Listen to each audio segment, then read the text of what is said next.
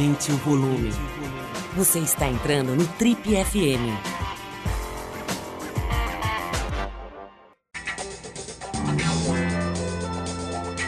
Oi, aqui é o Paulo Lima e a gente começa agora mais um Trip FM, o talk show da revista Trip. Nosso convidado de hoje é um dos homenageados pelo Prêmio Trip Transformadores 2021.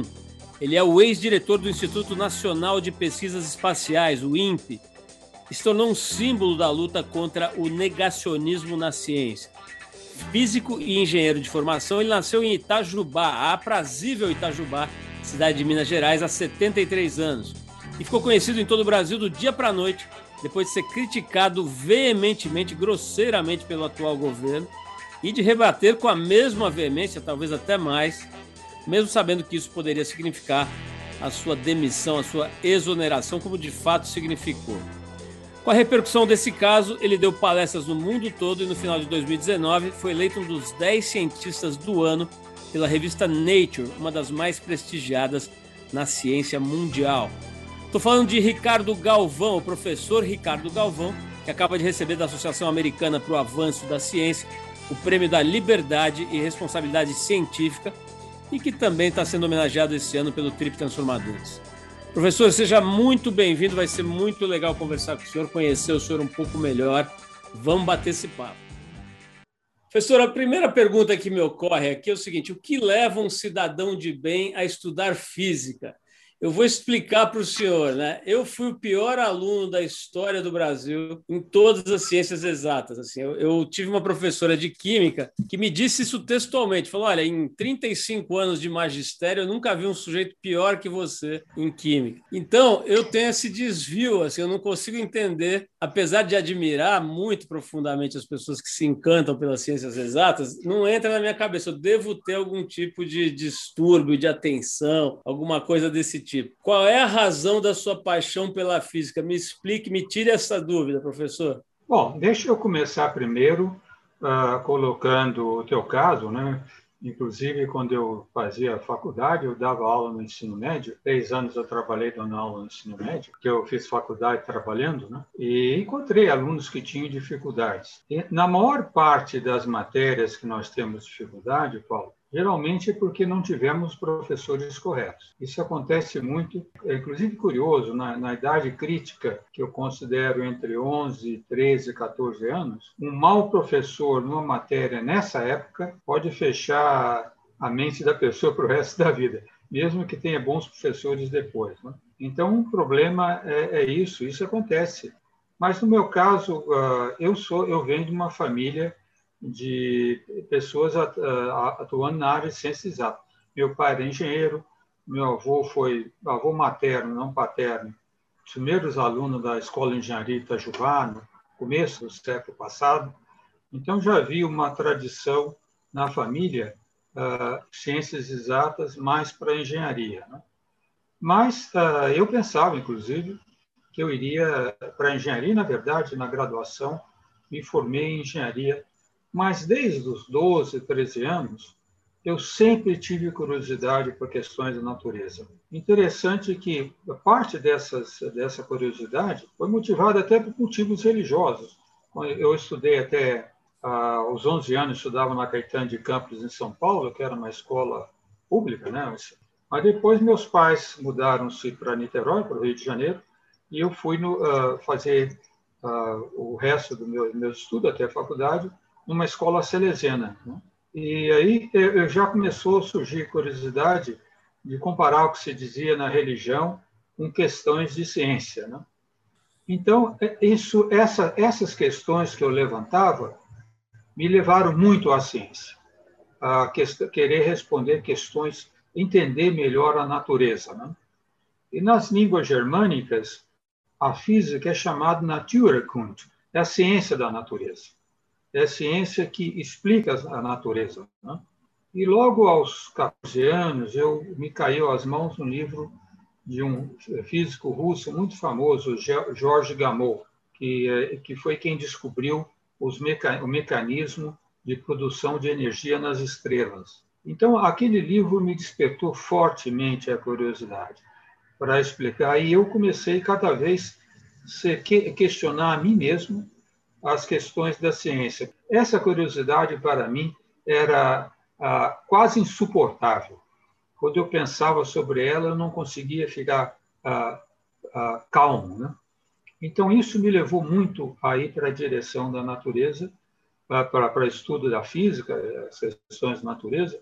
E outro ponto importante, eu sempre me preocupei desde criança com a questão de fontes de energia. Né? Que, energias, que energia a humanidade vai usar no futuro para se autossustentar?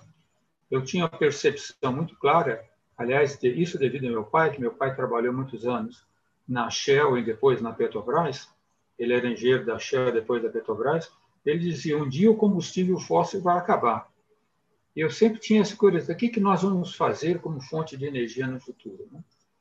Então foi assim, cada vez eu fui mais para a física, eu não sou uma pessoa extremamente inteligente, como muitos colegas que eu encontrei ao longo da vida são, mas eu sempre tinha uma vontade muito grande de estudar e perseverança. Então, professores na nossa vida, não às vezes, algumas vezes nos fecham as portas por serem maus professores.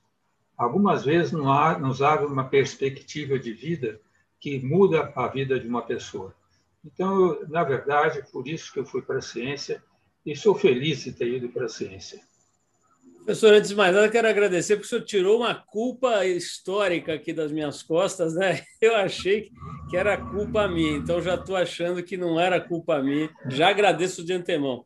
Agora, eu, eu fiquei pensando aqui, conforme o senhor estava contando a, a, a, sua história, né? o quanto que o Brasil é, negligencia a ciência. Né? E, e, talvez a gente ficou aqui o ano inteiro passado e, e uma parte agora desse ano, entrevistando pessoas como o senhor para ouvir né, como é que as pessoas estão lidando com a vida de uma maneira geral, mas com a, esse período da pandemia mesmo, né, que é um período totalmente atípico, né, diferente de tudo que a gente já viveu. E uma das coisas que a gente tem conversado aqui com todo tipo de gente, professor, desde o do Ailton Krenak, né, pensador, liderança indígena que que está é, igualmente, né, como o senhor recebendo esse ano aí o, a homenagem do Trip Transformadores, nos dando a honra de aceitar a homenagem aqui do Trip Transformadores, até cantores, músicos, né? Entrevistei agora há pouco o Léo Jaime, que é uma figura inteligentíssima e tal. E cada um me dando a sua leitura, mas existe uma, eu fico procurando pontos comuns, né?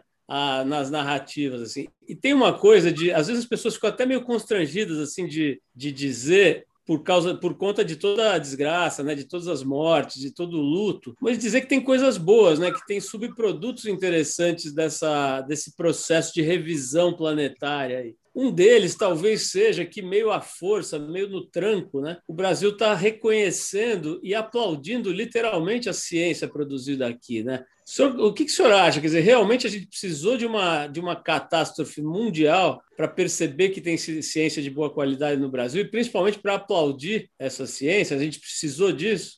Olha, esse efeito eu não colocaria tão forte que se teria sido preciso isso, mas esse efeito da pandemia é inquestionável. Devido a esse prêmio agora da American Association for Advancement of Science, eu tenho muito, tido muito contato com eles, né?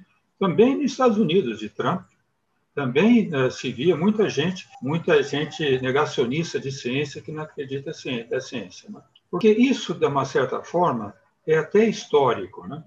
Porque muitas vezes resultados científicos ele incomodam a zona de conforto de gente muito poderosa. E essas pessoas, às, vezes, trabalham contra, contrário à ciência. Né? Por outro lado, no nosso caso e caso de muitos países, nós temos, infelizmente, uma educação muito falha. Então, é muito difícil o cidadão comum ele conseguir uh, uh, entender o que é ciência e ver a importância da ciência para a sua vida, né? normalmente, o que acontece na sua vida. Né? Ah, e isso tem acontecido, aconteceu em vários países, isso tem surgido ao longo da história. Mas, no nosso caso, veja a educação nossa. Né? Nós estávamos mencionando sobre professores. Então, vou dar um exemplo de um problema de química e física que tem no, no, no ensino colegial. Nós não temos em praticamente nenhuma das escolas de ensino médio, ensino básico nosso, e às vezes nem nas escolas boas, escolas privadas, laboratórios. Um laboratório de física, um laboratório de química, um laboratório de biologia. Porque tem muita gente, Paulo, não entende uh, muito o modelo teórico, mas quando vai no laboratório e faz as coisas com as próprias mãos, ele se encanta com aquilo. Isso nós não temos no Brasil. Nós não temos, nós perdemos isso. Eu até tive quando era jovem um pouco, mas isso foi se perdendo ao longo do tempo. Nossa educação é muito falha. Eu, na minha carreira científica, eu trabalhei muitas vezes no exterior. Um dos estágios mais interessantes na minha vida foi um ano e meio na Holanda. Trabalhei um ano e meio na Holanda, que foi um prazer enorme para mim. Eu ficava assustado com a, a atenção da, da, dos jovens lá pela ciência, a percepção da ciência. Mas por quê? Veja o seguinte: a Holanda, o que é a Holanda? A Holanda é um país que cresceu recuperando terra do mar, fazendo diques, bombeando coisa, tendo sistemas de segurança. Então, eles são conscientes daquele efeito da ciência para eles. E nós, no Brasil, nós não tivemos muito essa oportunidade. A nossa educação é ruim, né? e nós temos, às vezes, infelizmente, uma atitude é, é, da sociedade de depreciação do, do, da ciência. Talvez, às vezes, por culpa até dos cientistas que se apresentam um pouco distantes da sociedade. A, a pandemia, eles estão descobrindo a importância da ciência. Isso é essencial, Paulo, porque eu, estou, eu digo sempre, nós não teremos um desenvolvimento social neste século equilibrado, equânime né? e sustentável sem um papel importantíssimo da ciência na formulação de políticas públicas. O caso da Amazônia, por exemplo, nós não teremos desenvolvimento sustentável da Amazônia sem uma forte base científica. Então, sob esse ponto de vista, o que tem acontecido na pandemia, apreciação pela ciência, isso é muito é, importante, isso me, me traz alguma esperança. Só para terminar, porque nós poderíamos ter tido isso no passado. Você veja o grande aumento da produtividade, da produtividade agrícola brasileira. O Brasil domina praticamente a agricultura tropical. Nós tivemos o nosso agronegócio extremamente desenvolvido. Aqui nós devemos isso principalmente a pesquisas feitas por nossos colegas da Embrapa. Entre eles, eu destaco a famosa pesquisadora Joana Domeramer, que ensinou como incorporar nitrogênio no solo através da plantação de leguminosas e adubação verde. Isso aumentou incrivelmente a produtividade brasileira. Só que isso daí não foi. Os governos não fazem propaganda disso. Em 2018, ah, nós tivemos a Sociedade, a Organização Meteorológica Mundial, a organização mais importante de toda a meteorologia mundial, deu o prêmio dela, que é equivalente ao Prêmio Nobel de Meteorologia, a um pesquisador brasileiro, Antônio Divino Moura. Foi colega meu de MIT, um mineiro como eu. Não saiu uma notícia no jornal. O governo não fez uma divulgação. Então, o, Brasil não sabe valorizar a sua própria ciência. O Brasil não sabe valorizar a importância da ciência nos seus grandes avanços. Bom, professor, é, é muito curioso, não sei se essa palavra é correta, né? talvez seja triste, mas o fato é que depois de décadas dedicadas à ciência, né, o seu nome veio à tona assim, no sentido de exposição nacional, justamente quando, acho que foi em 2019, né, o, o, o atual presidente Jair Messias Bolsonaro resolveu afirmar em praça pública né, que os dados do INPE estavam equivocados, que aquilo era um absurdo, que os dados sobre desmatamento estavam errados, né, que ele tinha decidido que esses dados estavam errados. E aí o senhor se posicionou de forma veementemente contrária a, essa, a, essa, a essa, esse absurdo, né? E aí os fatos as pessoas conhecem, né? O senhor foi exonerado, se colocou e a reação desse, desse governo foi de, de excluí-lo do órgão e tudo mais. Mas teve um, um, digamos, um subproduto muito interessante que é as pessoas tomarem conhecimento desse tema né? E, e, também da sua do espaço que se abriu para que o senhor pudesse falar, né? com clareza sobre ciência ligada à natureza. Agora, eu queria explorar um pouquinho o seu estado de espírito, né? Porque eu fico pensando assim, pô, alguém que se dedicou, não sei, chutaria aí 50 anos pelo menos, né, eu acho, da sua vida, provavelmente mais, a estudar e compartilhar conhecimento para o bem comum. Né? Acho que a gente pode resumir dessa forma a vida de alguém que, que dá aulas e que estuda e que pesquisa e tal. De repente, o senhor vê isso sendo questionado, para dizer o mínimo, né? pela supostamente maior autoridade do país. Não dá vontade de ir embora, professor, como, como dezenas, centenas, talvez milhares de intelectuais e cientistas brasileiros fizeram nos últimos anos, né? de procurar um ambiente um pouco menos hostil para estudar e para pesquisar. O senhor não sentiu vontade de ir embora nessa hora, não? Essa é uma pergunta muito relevante, né? E me dá uma oportunidade de contar um pouquinho. Eu só vou dizer que a minha relação com o presidente Bolsonaro é porque ele é, foi pior, ele usou palavras muito mais contundentes. Né?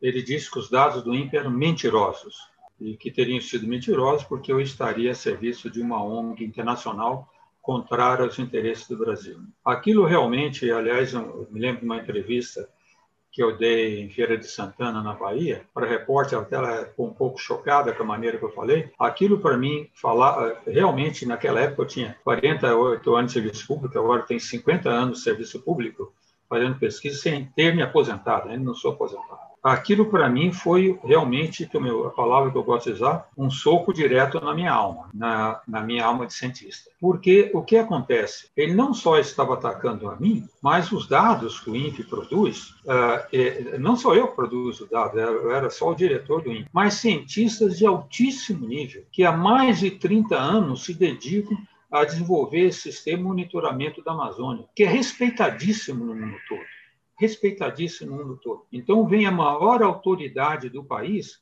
fazer um ataque daquele. E o que mais me perturbou foi que, desde que o governo Bolsonaro assumiu, começaram ataques do INPE, que não foram na imprensa tanto, pelo ministro Ricardo Salles, sempre atacando a maneira que o INPE produzia os dados, com o interesse de comprar um outro sistema de uma empresa americana. Né? E todos os ataques dele foram respondidos da forma correta que se faz de acordo com a metodologia científica.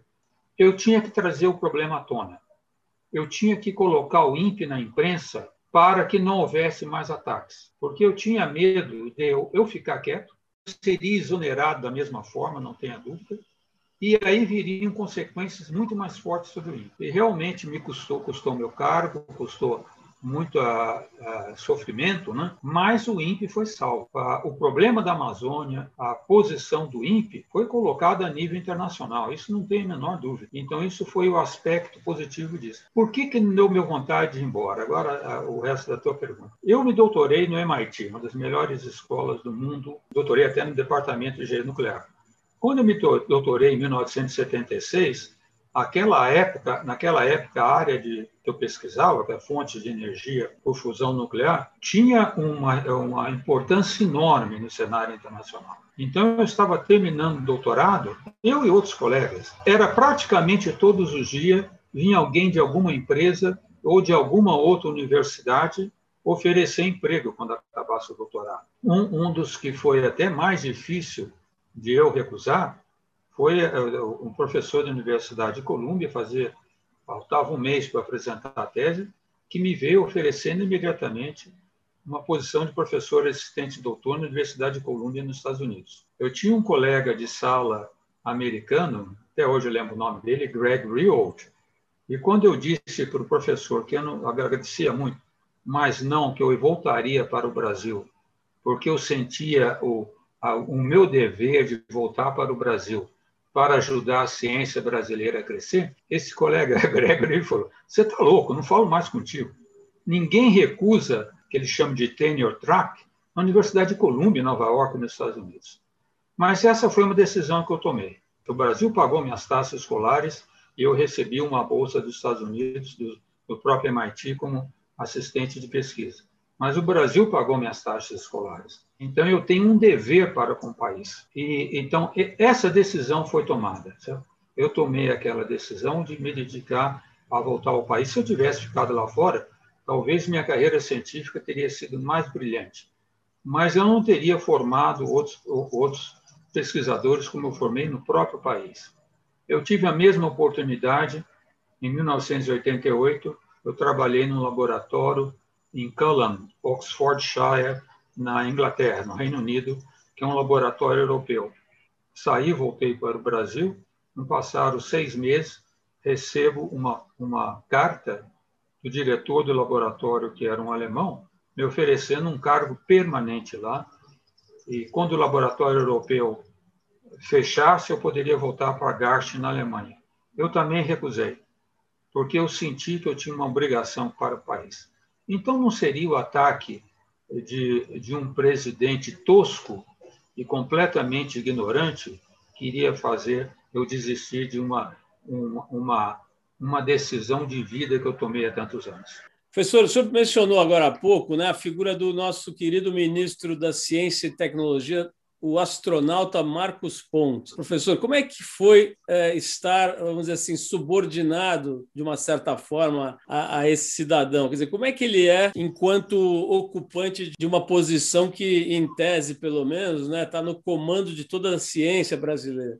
Bom, primeira, a primeira o que se pode dizer ao, ao ministro Marcos Pontes é que é uma pessoa muito bem formada.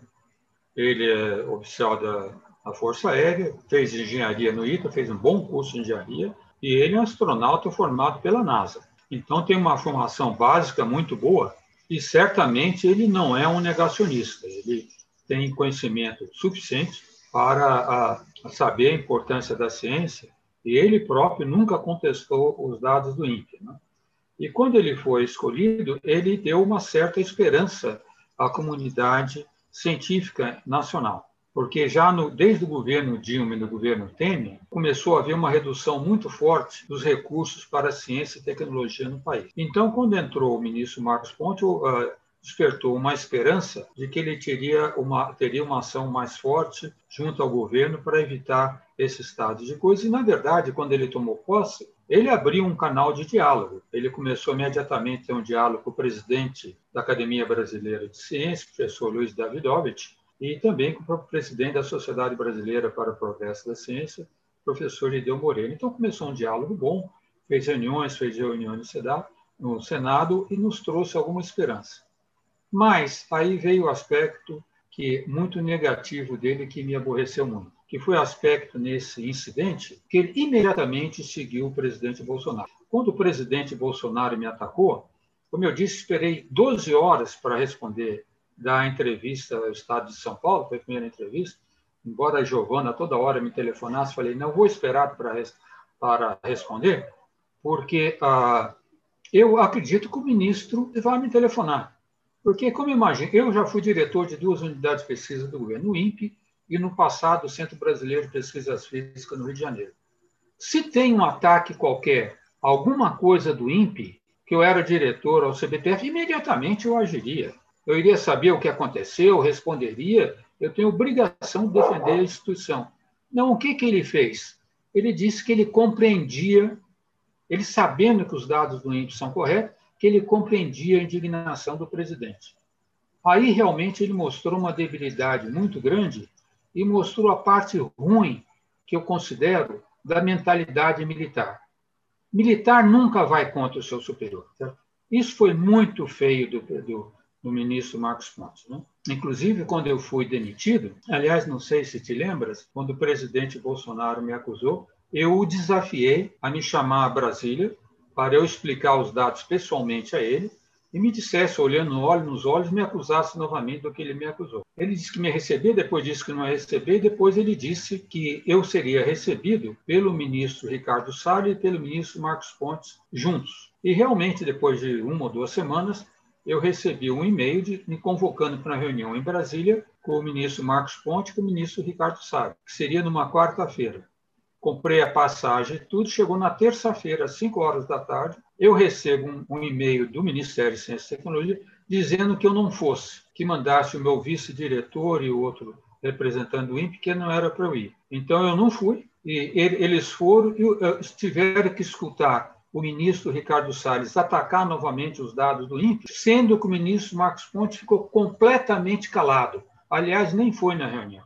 E ele me chamou dias depois para me demitir, então. Né? Ele foi muito claro: lamento, professor, eu tenho que demiti-lo, mas o ministro, mas o presidente Bolsonaro está com o senhor. Bom, ele usou um palavrão, não vou repeti-lo, e que não pode de maneira nenhuma a sustentar a sua posição está insustentável. Então, isso é muito ruim, porque uh, uma, uma, um ministro seja em qualquer ponto, né? É, tem que um, um, presidente como Bolsonaro tem que ter capacidade de enfrentar, como fez o Mandetta, né, por exemplo, fez. Nós não podemos. É muito ruim para o país deixar uma pessoa tão ignorante continuar fazendo o que ele faz sem nenhuma contestação. Professor, é, eu fico pensando aqui se um jovem que está estudando a duras penas, né, seja pagando ou seja que tenha conseguido uma vaga numa universidade pública, está estudando física, ou está estudando biologia, está estudando alguma ciência, ou está estudando qualquer coisa, e ouve esse seu depoimento, né? O que, que ele, o que, que a gente pode imaginar que ele vá sentir, né? Quer dizer, será que eu vou fazer, eu vou ter essa coragem, esse mesmo empenho, denodo, de passar a vida inteira e poder correr o risco de ser desafiado por um, repetindo a sua palavra, um sujeito tosco desse, quer dizer, coloca a minha a minha reputação em xeque nacionalmente e tal.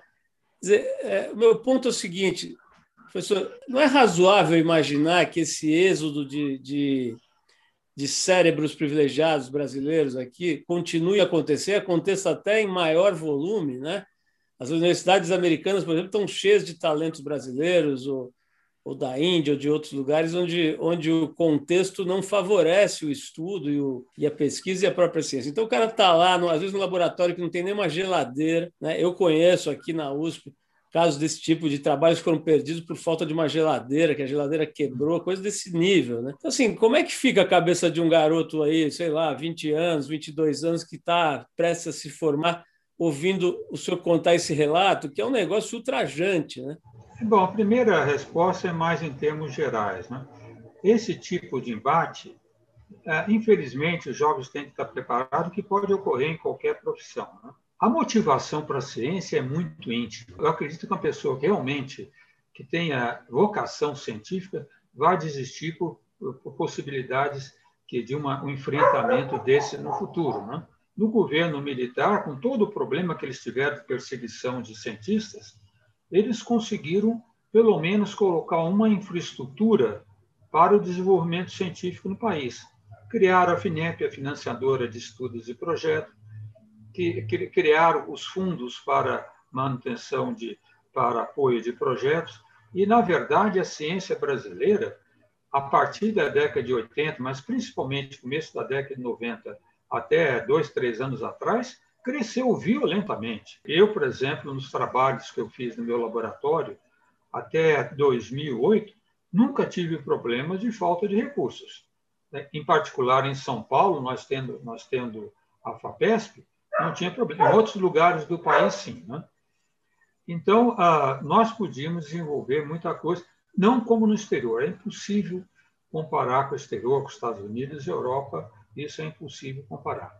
Agora, essa evasão de cérebro num governo negacionista como esse, tens razão, vai aumentar. Se não houver uma mudança de política, ou pelo menos não houver uma luz no, fundo, no fim do túnel, essa evasão vai aumentar.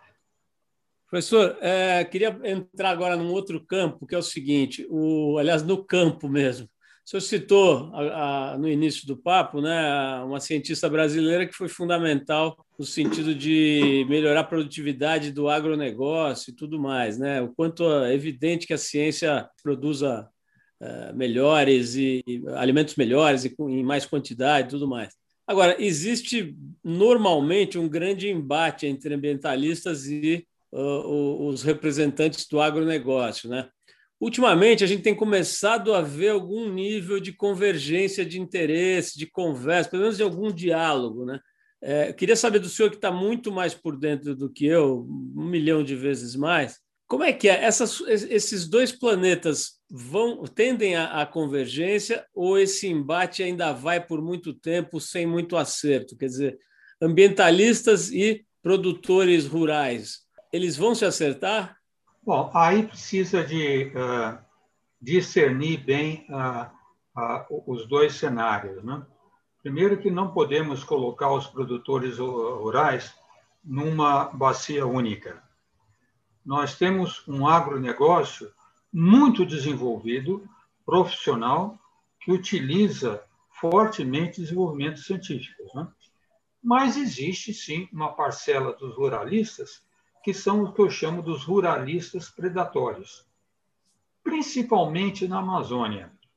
Dizer, a Amazônia ela foi explorada, não sei se todos sabem disso, mas começou no governo militar, quando se teve a ideia, em 1970, de ocupar a Amazônia, a transamazônica, dessa forma. Eu me lembro que um, um general, esqueci o nome dele, disse que a Amazônia seria conquistada seguindo a pata do boi.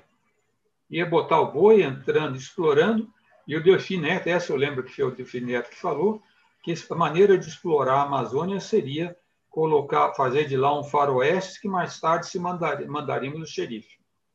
Então, a Amazônia foi explorada com uma mentalidade ruralista predatória, bastante predatória, e que não existe só na Amazônia. Nós sabemos, existe também na Mata Atlântica, existe um pouco também no Cerrado, isso existe.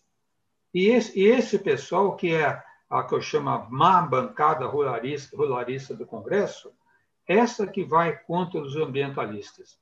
Mas hoje em dia nós temos várias publicações desse, eh, e modelos claros de exploração da, da, da Amazônia e outros meios, meios ambientes de forma sustentável e bastante viável do ponto de vista econômico. Né? Um exemplo claro, não sei se conhece a Associação do Agronegócio Brasileiro, o Marcelo Brito, ele também é o principal, é, é o CEO da Agropalma.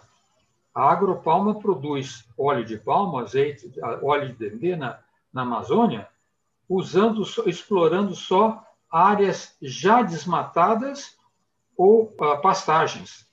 Ele não corta mais. Tá? A, o grande produtor de óleo de palma no mundo é a Indonésia, que produz só desmatando. O Brasil já não faz mais assim. Nós somos o quarto produtor, eles ganham dinheiro. E é importante esse pessoal do agronegócio ter consciente que se eles continuarem com essa mentalidade de explorar a, de, de uma forma predatória, desmatando, eles estão com seus dias contados. Ô, professor, é, tem uma, uma, uma certa é, celebrização dessa figura do Elon Musk, né? que é um, um, cara relativamente jovem, né? que tem feito realmente coisas muito impressionantes aí, né? É, é, é da, da, viagem espacial, né? da coisa de Marte e, e, tudo isso, né? E agora se tornou o cara mais rico do mundo, quer dizer, é uma figura exótica, né? Interessante em vários aspectos. Agora, eu mencionei aqui já uma vez nesse papo nosso a figura da Ailton Krenak, né, que, como eu disse, está tá na, na, nossa seletíssima lista dos homenageados do Trip Transformadores desse ano, junto com o seu nome. Né? E ele me falou coisas aqui muito, muito interessantes no papo que eu tive com ele, e uma delas foi essa: falou assim, escuta, a gente fica batendo palma para o cara que está dizendo que vai para Marte e que quer fazer uma nova civilização em Marte, etc sério que a gente, a gente não conseguiu arrumar, aliás, a gente destruiu o nosso planeta, então a gente vai largar aqui, dizer, a pessoa com, com o maior volume de recursos do mundo está dizendo para nós o seguinte: vamos largar aqui e vamos destruir um outro planeta. A gente já já está quase terminando a nossa missão aqui de destruição. Agora vamos começar num outro planeta. Claro que é, que é uma visão, vamos dizer assim, quase anedótica, né? Ele não está fazendo uma acusação especificamente ao Elon Musk, mas está dizendo sobre a mentalidade da, da, do ser humano, né? De, de uma coisa de exploração permanente e tudo. Como é que o senhor vê isso? Uma, uma evolução gigantesca a ponto da gente estar tá, tá vendo a possibilidade concreta, né, de viagens tripuladas à Lua, é, de forma mais comercial, digamos, né? levar turistas para a Lua, daqui a pouco para Marte. Quer dizer, uma evolução da ciência desse nível e, ao mesmo tempo, a ignorância tosca, né? assim, destruindo o meio ambiente a olhos vistos, né? só ver os, rela os relatórios do INPE. Né? Ou seja, é, eu queria que o senhor comentasse um pouco esse, essa contradição, esse contraste incrível né? da, da habilidade do ser humano de fazer coisas que são, chegam a ser inacreditáveis e, ao mesmo tempo, não consegue se organizar de uma forma minimamente razoável e vai se matando. Né? A gente está se matando. Outro dia eu estava vendo um colega seu, né, o professor Saldiva, lá da USP, que se dedica a estudar o impacto do chamado progresso sobre o organismo humano. Dizendo o seguinte: olha, os índices de câncer de pulmão em não fumantes nos últimos 10 anos, eu acho, são alarmantes. A subida desse, desse indicador é alarmante. É evidente que isso já tem estudos que mostram que isso é da poluição. Não é por acaso que Deus resolveu. Enfim, nós estamos nos matando e, ao mesmo tempo, temos essa capacidade notável né, de, de descobrir coisas, de, de fazer uma vacina em, em alguns meses para um vírus eh, letal. Queria que senhor comentasse um pouquinho esse, esse contraste entre a nossa tosquice e a nossa genialidade. Olha, esse contraste sempre existiu no espírito humano. É, essa atração pela exploração, pelo desconhecido, para grandes uh, viagens, grandes conquistas, sempre teve, no, sempre existiu no espírito humano, não? mesmo em condições do ambiente onde é, isso foi criado, muito tosco, como dissesse, muito atrasada. Vamos pensar uh, mais ou menos a, a história passada, né? toda a história passada. Né? Pensa nas viagens portuguesas, por exemplo. O que, que era Portugal? Portugal não era nada, não tinha nem população para se defender. Como que eles saíram naqueles barquinhos de nada e aventurar? Eles tinham problemas mais sérios para resolver em Portugal? Claro que tinha. A população portuguesa era ignorante, bastante ignorante, passava fome, domínio de homens poderosos, mas esse espírito de desbravador, procurar novos horizontes, sempre existiu no homem. Né? Isso, isso às vezes vai para a ciência, às vezes para, vai para outros desbravamentos. Então, essa, essa questão de explorar Marte, explorar a Lua, vai continuar sempre existindo. O homem, primeira vez que o homem olhou para o espaço, ele já pensou em conquistá-lo. Né? Basta ler Júlio Verne que nós podemos ver que há 200 anos atrás essa, essa esse espírito já existia no homem.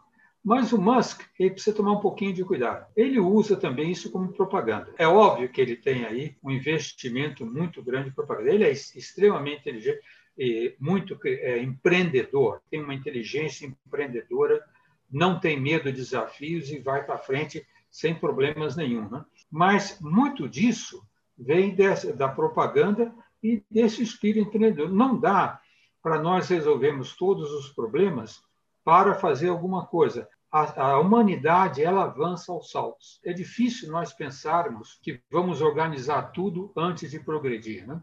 Tem um famoso livro de um, de um uh, cientista prêmio Nobel belga, Prigogine, que ele tem um livro que chama A Ordem uh, Saindo do Caos. Né? Como que do caos, às vezes, nós temos um pico, sai um pico, um desenvolvimento. Né? Isso eu acredito que vai sempre existir no espírito humano. Essa vontade de progredir, de conquistar alguma coisa. E o interesse em, em Marte, Marte não diria tanto, mas, por exemplo, o interesse na Lua não é só por questão de, uh, de mandar turista, não. Por exemplo, nós temos possibilidade de explorar muita coisa na, na Lua que está acabando na Terra. Por exemplo, o gás hélio. O gás hélio é importantíssimo em aplicações médicas, industriais, está acabando na Terra. E é cheio de gás hélio na, na, na Lua. Tem até projetos de, de, de espaçonaves para transportar gás hélio. Então, é claro que as pessoas estão vendo a longo prazo, né? mas esse espírito exploratório vai sempre haver, infelizmente, concorrendo com a solução dos nossos problemas terrenos mais básicos, mas sempre vai existir. Eu, em particular, ah, com Musk, eu tenho um sentimento meio ruim por causa da SpaceX. Eu tive uma, uma experiência muito ruim com eles, então coloquem um pouquinho de lado. Professor, é, recentemente a gente tá, é, produziu uma, uma conversa, uma entrevista, onde participou o cineasta Fernando Meirelles, né? Fernando, possivelmente o mais bem-sucedido cineasta do Brasil nas últimas décadas, né? cineasta contemporâneo brasileiro mais importante, eu acho, no plano mundial. E ele, ele basicamente direcionou todo o trabalho dele, toda a energia dele nos últimos anos para estudar e tentar trabalhar é, de forma a interferir na crise climática. Né? Então, ele está produzindo um filme agora e estudando e se aculturando e tal para tentar usar o patrimônio, digamos assim, é, é, que, ele, que ele construiu a serviço dessa causa, né? Porque ele entende que é a causa mais urgente do, do mundo. Né? Não só ele, mas eu estou dando ele como exemplo porque é uma figura de outra área, né? da área do cinema, que para tudo, de uma certa forma, para o movimento que ele vinha fazendo e redireciona para esse lugar. Né? Muito movido por essa sensação de urgência urgentíssima. Qual é a nossa situação, professor? O senhor acha que o Fernando está exagerando ou realmente a gente está à beira do abismo? Ele está corretíssimo. A situação de uh, a, a, situação climática do mundo todo é extremamente preocupante, né? Uh, nós estamos na, numa situação nos últimos desde, 19, desde 1970 até agora, o crescimento da temperatura média da Terra tem que ser tem sido da ordem de 0,18 graus centígrados por década. Ora, então, isso está falando da temperatura média da Terra. Quando se fala temperatura da média da Terra, significa que as temperaturas máximas e mínimas vão oscilar violentamente. E desde a da Revolução Industrial, nós temos colocado muito gás carbônico na atmosfera. Né? Esse gás carbônico já, já, já tem mostrado, por exemplo, na, na, em todo o arco de desmatamento no sul da Amazônia, a temperatura média já é da ordem de 2 a 3 graus maior do que no resto da Amazônia. A estação seca na área mais desmatada já dura de, da ordem de três semanas a mais do que no resto da Amazônia. E já começa a haver falta d'água. A Amazônia, se for despatar, desde que ela foi descoberto o Brasil, a Amazônia toda, não só brasileira, já foi desmatada a ordem de 20%. Se houver um desmatamento mais 5% a 10%, depende do modelo, ela se transformar em uma savana vai ser irreversível. E todo o nosso regime hídrico, toda a água que nós temos no Brasil, até o norte da Argentina, nós dependemos da Amazônia. Então, e o mundo todo depende. Né? A Amazônia bombeia uma quantidade de água enorme para a atmosfera, além da questão da biodiversidade. Esse problema é muito sério, porque o CO2 que nós botamos na atmosfera, o CO2 e metano, mas metano ele volta logo com chuva. Mas CO2 que fica é muito difícil depois tirar esse CO2 na atmosfera. A situação só não ficou mais grave porque os oceanos absorvem da ordem de 50% do CO2 da atmosfera. Mas mesmo nos oceanos, nós já estamos vendo a, a, a consequência disso. Absorvendo o CO2, eles é, diminuem o, gás, o, o efeito estufa, mas estão cada vez mais sendo acidificados. A acidificação dos oceanos está crescendo muito. Já estamos vendo os corais completamente brancos, situações muito sérias, né? e situações que nós realmente temos que estar conscientes. Ou seja, falando claramente, não quero dar a impressão de, uma, um posicionamento ambientalista, socialista, ah, ah, ah, como se diz, de olhos fechados. Mas não é mais possível a sociedade manter crescendo num desenvolvimento capitalista predatório. Não estou dizendo capitalista, mas capitalista predatório. Nós tivemos um desenvolvimento enorme nos últimos séculos, a partir da Revolução Industrial, baseado numa disponibilidade enorme de combustíveis fósseis baratos. Com isso, nós poluímos o meio ambiente. Esse combustível vai acabar, a situação é muito séria. Então, nós temos que realmente mudar a nossa atitude, nós temos que ter consciência e colocar o desenvolvimento sustentável como nossa meta principal. Professor, quero agradecer demais aqui a, por essa aula, né? Isso não foi um bate-papo, isso foi uma aula magna. O senhor nos brindou com essa aula. Quero dar os parabéns pela sua carreira, pela sua trajetória e por esse prêmio, né, que a gente mencionou aqui no começo do, da apresentação aqui, prêmio importantíssimo, né, de, de que o senhor eh, mereceu agora, recebeu no exterior, né, quer dizer, uma coisa que dá orgulho ao Brasil, né? E mais do que tudo pela sua atitude de fazer frente a esse absurdo aí que, que a gente comentou aqui, né? Essa postura negacionista desse governo, se colocar de forma honrada, corajosa e, e veemente contra a ignorância, né? Então, parabéns por uma trajetória tão bonita, né? Tão reta, né? Como diria meu pai, e, e por isso mesmo brilhante, né? Então, obrigado, parabéns, obrigado também por ter aceitado é, a homenagem do Transformadores, né? Senhor vai estar com a gente ao longo desse ano em várias situações e coisas que a gente vai fazer para que mais gente saiba e tome contato com a sua trajetória, né? E com as suas ideias. Então, obrigado de verdade por tudo. Foi um grande prazer bater esse papo. Que bom que o cachorrinho parou de latir e deixou a gente em paz. E o avião aqui parou de passar também. Acho que até eles estão respeitando aí o seu saber e dando um tempinho. Obrigado, professor. Eu que agradeço muito e te parabenizo pela iniciativa, fosse os criadores da TRIP. Também, que eu entendo, uh, também vens da USP, se me disseram correto, né? Também formado na USP, Isso. né? Então, a, a USP, como universidade, precisa começar a ter um protagonismo maior na, nas políticas públicas brasileiras, fazer ouvir a sua voz como universidade, por todo o conhecimento que tem, para evitar esse problema que nós temos. Espero que cada vez mais colegas como Saldivas e outros, Carlos Nobre, Paulo Artachi e muitos outros, né, façam a voz da USP ser ouvida na universidade. Porque a USP não é só paulista. Tu sabes bem o quanto que nós formamos de brasileiros de todo o país aí. Você ouviu mais uma edição do Trip FM, uma produção da Trip no ar há mais de 36 anos. Direção e apresentação Paulo Lima, produção, roteiro e edição Giovana Amorim. Se você quiser ouvir outras entrevistas nas edições anteriores do programa, é só ir ao tripfm.com.br ou procurar por nós na plataforma digital onde você costuma ouvir seus podcasts preferidos. Nós estamos em todas elas, Spotify, Deezer e outras. Semana que vem a gente volta com mais uma conversa boa aqui no Trip FM. Abração e até a próxima!